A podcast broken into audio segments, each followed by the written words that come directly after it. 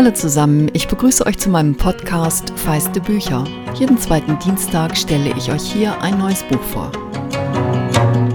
Ich weiß gar nicht, ob ich euch mal erzählt habe, dass ich vor gefühlt 100 Jahren Geschichte studiert habe und im Nebenfach Psychologie. Vielleicht erklärt das ein bisschen, warum es mir so wichtig ist, dass Figuren in Romanen psychologisch gut gezeichnet sind und warum ich immer wieder Geschichten packen in denen Geschichte eine Rolle spielt. In Alena Schröders Debütroman Junge Frau am Fenster stehend, Abendlicht, blaues Kleid bekommt man beides. Und noch eine ganze Menge mehr. Der Roman umfasst nämlich ein ganzes Jahrhundert von den 1920er Jahren bis ungefähr heute und er spielt auf mehreren Zeitebenen. Alena Schröder erzählt dabei gleich sozusagen einen doppelten Entwicklungsroman, und mehrere Liebesgeschichten. Es geht außerdem um Kunst, die von den Nazis geraubt wurde und um den Versuch, sie den rechtmäßigen Erbinnen zurückzugeben. Es geht um Sinnsuche und um die Vereinbarkeit von Kind und Karriere. Und das alles verwoben zu einem richtig satten Stück erstklassiger Unterhaltung.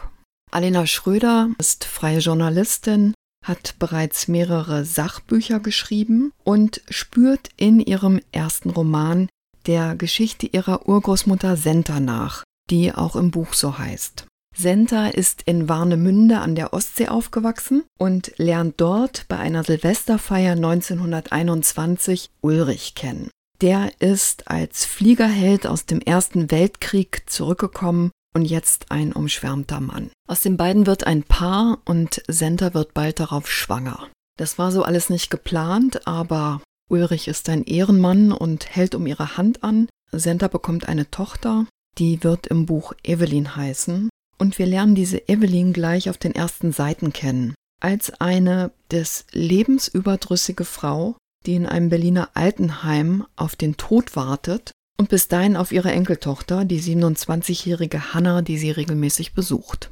Ich lese euch jetzt gleich von der zweiten Seite mal einen Absatz vor.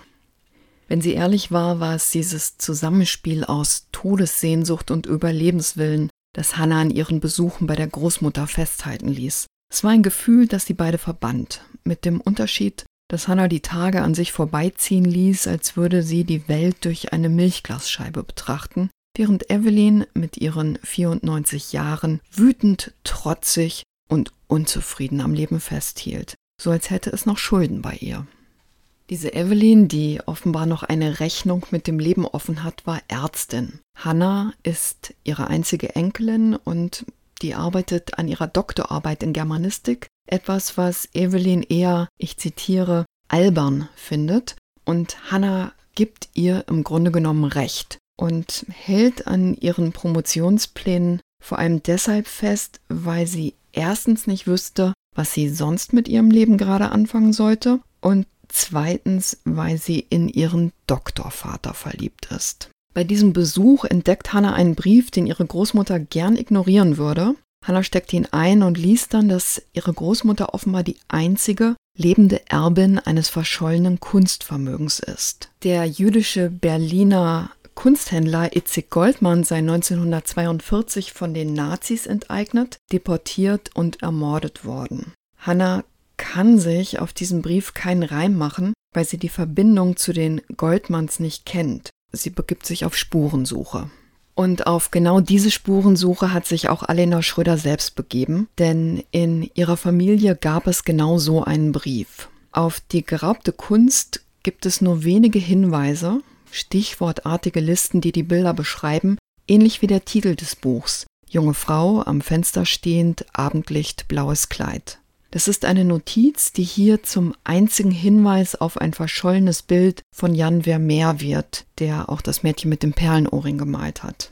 Das Buch hatte vergangenen Mittwoch Premiere und aus diesem Anlass gab es auf Instagram ein Live-Gespräch zwischen der Buchhändlerin und Bloggerin Sarah Royal und Alena Schröder, die dort auch erzählt hat, was für gemischte Gefühle dieses mögliche Erbe in ihr ausgelöst hat. Ihr war bis dahin nicht klar, dass es diesen jüdischen Zweig der Familie überhaupt gab. Und sie hat gesagt, dass es sich sehr merkwürdig anfühlen würde, wenn sie dadurch zur Nutznießerin eines Verbrechens würde, dessen Opfer sie nicht ist und dessen Opfer sie auch nicht mittelbar sei.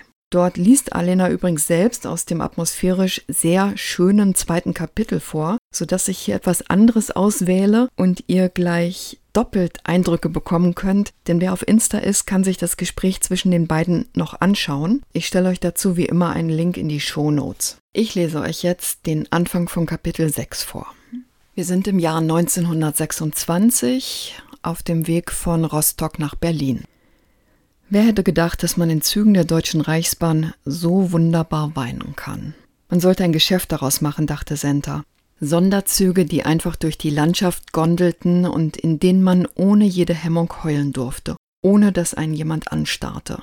Das Schaukeln und Zischen und Rattern des Zuges und die vorbeiziehende Landschaft hatten es ihr leicht gemacht, endlich die Fassung zu verlieren. Und nun suppte eine nicht enden wollende Brühe aus Erleichterung und Schuldgefühlen aus ihr heraus. Kein schönes damenhaftes Weinen, das anwesende Mitreisende animiert hätte, besorgt nachzufragen, ob man helfen könne. Im Gegenteil, ein Ehepaar mittleren Alters hatte sich gerade von Senta weggesetzt. Wer so ohne jede Hemmung heulte, der musste Schuld auf sich geladen haben, die kein Mitleid verdiente. So war es ja auch. Eine Mutter, die ihr Kind zurücklässt, die eine Ehe beendet mit einem Mann, um den ihre Freundinnen sie beneideten. Eine Ehe, die vielleicht hastig geschlossen worden, aber ja nicht gänzlich lieblos gewesen war. Jedenfalls nicht von Anfang an. Man hätte sich arrangieren können, irgendwie. Jeder andere hätte das getan. Hätte sich irgendwie eingerichtet in diesem Leben. Hätte gelernt, Freude aus diesem Führen eines Haushalts zu ziehen. Waschen, putzen, bügeln, kochen. Alles kein Hexenwerk wenn man sich nicht so dämlich anstellte wie Senta. Und dazwischen Evelyn. Stumme Zeugin ihres Versagens, fleischgewordene Anklage. Senta hatte die ganze Schwangerschaft hindurch gehofft, dass sich irgendwann von ganz allein die Freude aufs Muttersein einstellen würde. Hätte doch sein können, dass einem das Wissen darum, wie man ein Kind umsorgt, gemeinsam mit der Muttermilch einschießt. Stattdessen hatte sie Evelyn gefürchtet. Es ist eine schwere Entscheidung, die Senta da getroffen hat. Sie flieht aus ihrer unglücklichen Ehe, aber auch vor ihrer Tochter.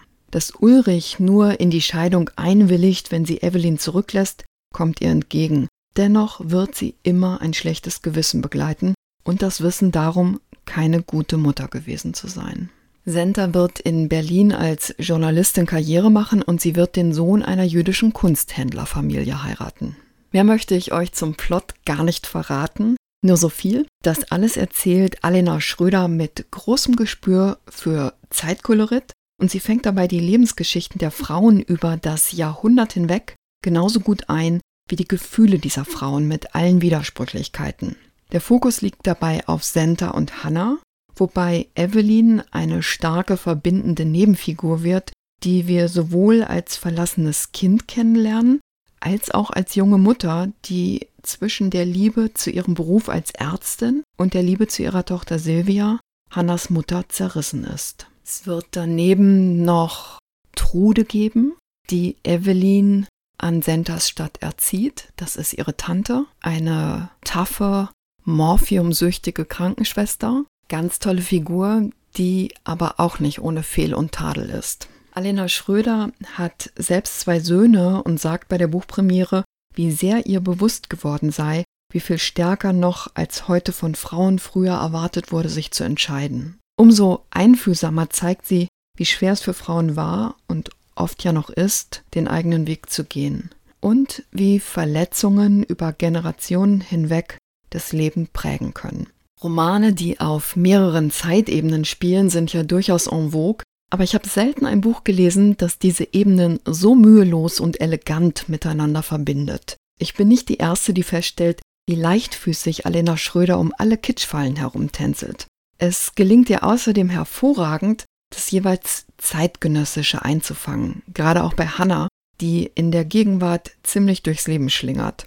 Übrigens sei die Hannah ganz und gar nicht ihr selbst nachempfunden. Das betont Schröder im Gespräch mit dem Journalisten Till Räther. Mit dem ist sie befreundet und die beiden machen gemeinsam den Podcast Sexy und Bodenständig. Darin reden sie über alles rund ums Schreiben. Dass die Männer in diesem feinen Roman eher Randfiguren bleiben, hat weder mich gestört, noch die Männer, von denen ich weiß, dass sie es bereits begeistert gelesen haben. Lasst euch also davon nicht abschrecken, sondern taucht in die Leben dieser Frauen ein.